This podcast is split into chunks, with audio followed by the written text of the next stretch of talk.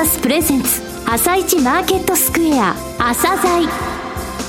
この番組は企業と投資家をつなぐお手伝いプロネクサスの提供でお送りします。皆さんおはようございます。アシスタントの玉木葵です。それではスプリングキャピタル代表チーフアナリストの井上哲夫さんと番組を進めてまいります。井上さんよろしくお願いします。よろしくお願いします。さあそれでは今日のゲストをご紹介しましょう今日ご紹介する企業は証券コード6165パンチ工業です。はい、えー、パンチ工業さんですね、はい、金型のメーカーとしてですね、はい、非常に有名なんですが、新たに FA 事業、FA での、えー、特注品も、えー、作るぞと、えー、そういうことを打ち出しております。はい、えー、今回の M&A もですね、それに絡んだお話ですので、じっくりお聞きください。はい。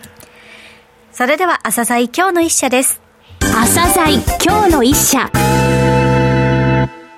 本日は証券コード6165東証プライム市場上場のパンチ工業さんにお越しいただきました。お話しいただきますのは代表取締役社長執行役員最高経営責任者 CEO の森久保哲司さんです。本日はよろしくお願いします。よろしくお願いします。えー、番組で御社をご紹介するのはもう6年7ヶ月ぶりなんですね。えー、金型部品の製造販売の会社さんですが、えー、まずは簡単にですね、えー、事業内容についてお話しください。当社パンチグループは1975年に創業。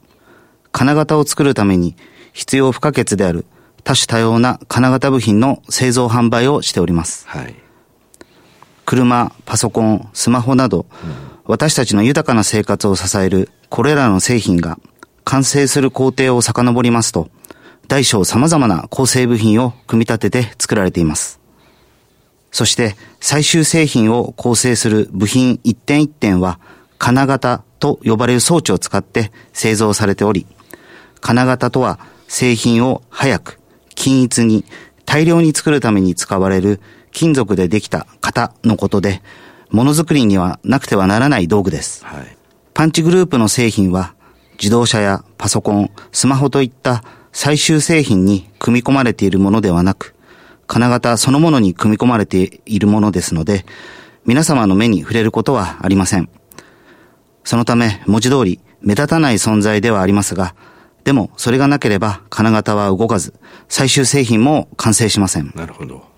そういった意味で私たちはものづくりを支える縁の下の力持ちであり、皆さんの豊かな生活を目に見えないところで支えている会社と覚えていただければ幸いです。なるほど。あの、部品一点一点。はい。作るためのその金型を御社は提供している。そして結局金型に入れて作られた製品というものはあの、私たちの、えー、目にする自動車、パソコン、スマホ、そういったところにあるわけですが、御社は金型なので、そこの中には入っていませんよということなんですね。はい、そうなります。文字通り縁の下の力持ちですね。はい。はい、さて、御社の強みですね、えー、どういうふうにお考えかお話しください。パンチグループでは、先行きが不透明な時代こそ、創業者の情熱や執念といった企業の原点に立ち返ることが必要であるという思いから、創業者精神への回帰を目的に、パンチスピリットを制定しています。はい、チャレンジ、創意工夫、自由活達、この3つをキーワードにグループ全体への浸透を図ってまいりました。このパンチスピリットが社内に息づいている点がパンチグループの強みの源泉と言えます。具体的なパンチグループの製品は大別しますと、プラスチック樹脂製品を成形するいわゆる、射出成形金型に使用されるプラスチック金型部品と、金属の板に穴を開けたり曲げたりという、いわゆるプレス加工金型に用いられるプレス金型部品に分かれており、それぞれにカタログ品と特注品が存在します。はい、これらについて、規格を標準化したカタログ製品に加えまして、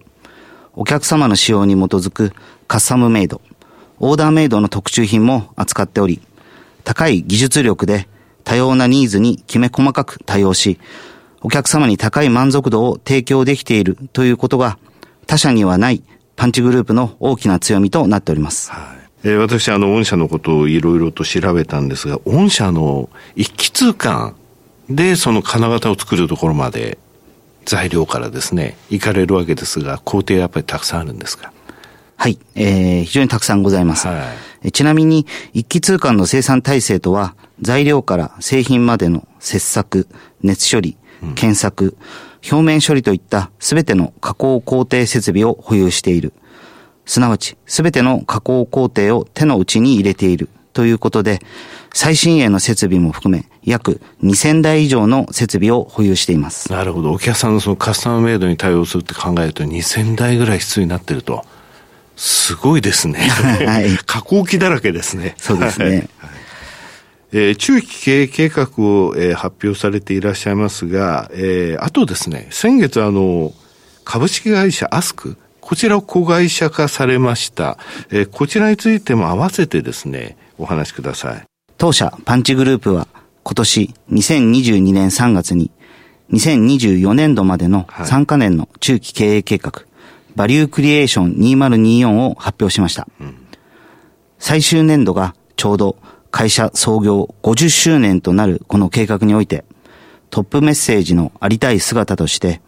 自動化、精進化需要を新たな成長エンジンに、常にお客様の第一候補であり続けると設定し、ものづくり現場での自動化、精進化需要の高まりに、FA 領域の特注品で応える。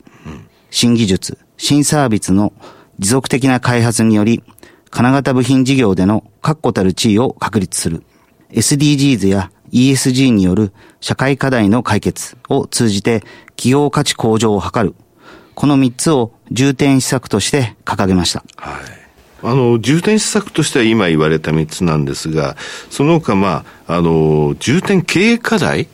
っていうのも3つ掲げられてますよね。えー、新規既存事業の拡大。はい。えー、生産体制の強化、それから R&D 強化の3つですよね。はい、これちょっと教えていただきたいんですが、新規既存事業の拡大、これはあの、売り上げを伸ばすぞってことですか？はい、そうなります。そして、生産体制の強化では、はい、利益を向上させていこうということになって、はい、R&D 強化では、将来の売上、利益に貢献する施策を考案していこうという立て付けにしております。なるほど。あの、新規既存事業の拡大で売上と、生産体制の強化で利益と、そしてこれからのこの売上と利益の部分は、この R&D の強化っていう部分で歌ってるということなんですね。はい。なるほど。そして、これらの課題への取り組みを支える経営基盤の強化策として、はい、DX 推進、財務戦略、うん、サステナビリティに取り組んでいます。はい。あの、具体的な事業のこれからの進め方としては、やっぱりあの、軸足は金型部品ですか？はい、そうなります。あの、やはり軸足は金型部品に置いていきます。ただ、新たな成長エンジンが必要であるというふうにも認識していて、はい、その成長エンジンとして、先ほど申し上げました、自動化、精進化需要を踏まえて、FA 領域の特注品の販売拡大と捉えております。これがあの、アスクに結びつくんですか？はい、おっしゃる通りでございます。はい、今年の10月にですね、株式会社アスクの全株式を取得し、子会社化することを発表しましたが、これはこの FA 領域の特注品の販売拡大実現のための施策です。なるほど、FA ですもんね、この会社ね。はい。はい、アスクは食品加工、自動車部品、電子デバイス、医療関連等の FA 機器の自社開発に強みを持っていて、はい、この株式取得により、双方の販路の有効活用や、技術交流等によるシナジー効果が発揮され、中継の経営目標達成とともに、パンチグループの中長期的な企業価値の向上につながると考えています。なるほど。今後、国内事業において、FA 特注品の売上拡大に向けた活動を加速させるため、うん FA 事業推進プロジェクトを発足させました。販売戦略の立案推進や FA 協力工場の整備、開拓等に取り組んでまいりますが、金型部品事業での確固たる地位を確立するとともに、さらにこのような新技術、新製品の持続的な開発を実行し、SDGs や ESG による社会課題の解決を通じて、企業価値の向上を図ってまいります。なるほど。あの、この次に御社ご紹介するときは、金型、そしてこの FA 領域の特注品。はい。こういう柱も、えー、加えてご説明することになりそうですね。はい。楽しみにしていてください。はい、海外戦略はどうでしょう？はい。海外戦略としましては、長年、中期経営計画、バリュークリエーションで取り組んできた販売5局体制の強化。5局はい。これは日本、中国、東南アジア、欧州、米州の5つを、示しています。はい。これをさらに発展させて、うん、日本、中国以外の販売網の拡大を狙います。となると、東南アジア、欧州、そして米国ということですか、はい、はい。東南アジア地域においては、ベトナム工場を活用した地産地消も想定しつつ、足元の売上17億円を3年間で26億円まで引き上げます。はい、また、欧米他の地域では好調を維持している医療関連の売上強化等を行い、米国以外の販売店設立も検討して、足元の売上26億円を3年間で40億円まで引き上げることを考えています。はい、自社工場や協力工場の海外生産リソースをフル活用することで、グローバル調達の強化を図るとともに、海外工場の生産キャパ、技術、品質を改善し、国内工場の生産量も向上させ、パンチグループ生産体制の整備を行うことで、この海外戦略を推進してまいります。この中継のですね、数値目標ってございます？はい。経営指標の数値目標になりますが、はい、最終年度である2024年度、まあ、2025年3月期、この売上高を500億円、はい、営業利益を50億円、うん、当期純利益を40億円、これを掲げております。はい、これらの取り組みを着実に実行し、この数値目標をクリアできるよう、グループ社員一丸となって邁進してまいります。はい。そして創業50周年ってことですね。はい。はい、50にかけて500億、50億としております。なるほど、そうですか。えー、最後になりましたが、リスナーに向けて一言お願いします。金型部品というのはとてもニッチな産業ではありますが、特注金型部品シェア1位を誇るパンチグループは、強みの源泉であるパンチスピリットを FA 特注品へ発揮することで成長を果たしたいと考えております。ぜひ、証券番号6165のパンチ工業にご注目ください。森久保さん、本日はどうもありがとうございました。ありがとうございました。今日の一社、パンチ工業をご紹介しました。さらに井上さんにお話しいただきます。はい、えー、金型のですね、トップメーカーですね、はいこの会社があるから、日本のものづくりはっていうところがあります。そうですね。2000台の加工機、これで、あの、カスタムメイド、お客さんの、えー、ニーズに沿ったものを一気通貫で作り上げる生産体制ができていると、うん、そして今回ね、もう一本の柱として打ち出したのが FA 領域での事業なわけなんですが、えー、今回のね、アスクの M&A というのは非常にシナジー効果高いと思います。はい、ではもうすでに食品加工、自動車部品、電子デバイス、医療関連の FA 機器の自社開発にも強みを持っている会社なんですよね。えー、だから日本柱に、えー、かなり早い時時間でですね、育つんではないかと思います。もうプロジェクトできてますのでね。はい、そして海外。そして50周年ということですね。はい、次にご紹介するときは日本柱になってると思います。はい、楽しみですね。はい、本日のゲストはパンチ工業をご紹介しました。それでは一旦お知らせです。企業ディスクロージャー IR 実務支援の専門会社プロネクサス上場企業のおよそ6割2200社をクライアントに持つ。これはアジア証券印刷の時代から信頼と実績を積み重ねてきたからこそ。さらにプロネクサスが目指すのは企業と投資家をつなぎ日本の株式市場を活性化させることです。プロネクサス私たちは個人投資家の皆さんを応援します。企業ディスクロージャー IR 実務支援の専門会社プロネクサス。実は企業情報経済統計データベースも取り扱っているのをご存知でしょうか？膨大なデータの中からハッとする事実を抽出。それをクイズでお届けする新サービスが登場しました。サービス名は問いと答えの頭文字を取って問いこた。問いこたで検索。井上哲夫今日のストラテジー。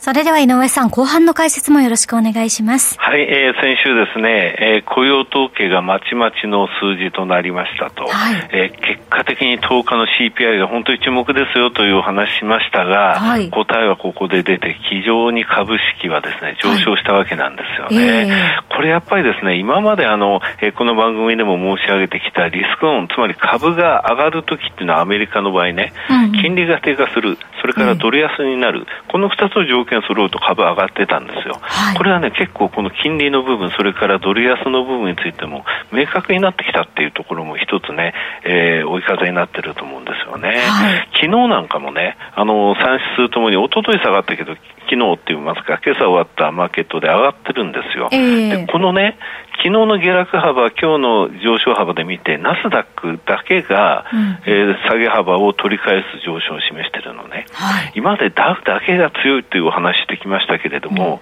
去年までのね、マーケットが強い時っていうのは、やっぱりナスダック強かったんですよ、えー、やっとこのリターンリバーサルっていう点で、ダウが強かったっていうところから、上げる時も下げる時もナスダックがね、少し、えー、オーバーパフォームするようになってる、これは先物中心に買い戻しが入ってるっていうこともあるんですけれども、うん、マーケットが元気になってきた証拠の一つだとは思うんですよね、はい、昨日なんかもね、アメリカのアトランタの、えー、ボスティック総裁がですね、アトランタ連銀のインフレ鈍化に向けて希望の光はあるって言ってるんですよ。はい、えただ、インフレ率を、えー、目標の2%までに戻すには、まだまだ利利上げが必要だとは言ってるんですね。で、12月の利上げ、これ0.75%がコンセンサスとなってたのが、え前回、っていうか前々回の CPI の時だったんですが、はい、今回の CPI の発表を受けてね結果的に0.75よりも0.5の方が支持を得てるんですよ。ですので利利上げの幅っていうものがだんだん小さくなっていくぞということをマーケットは意識している。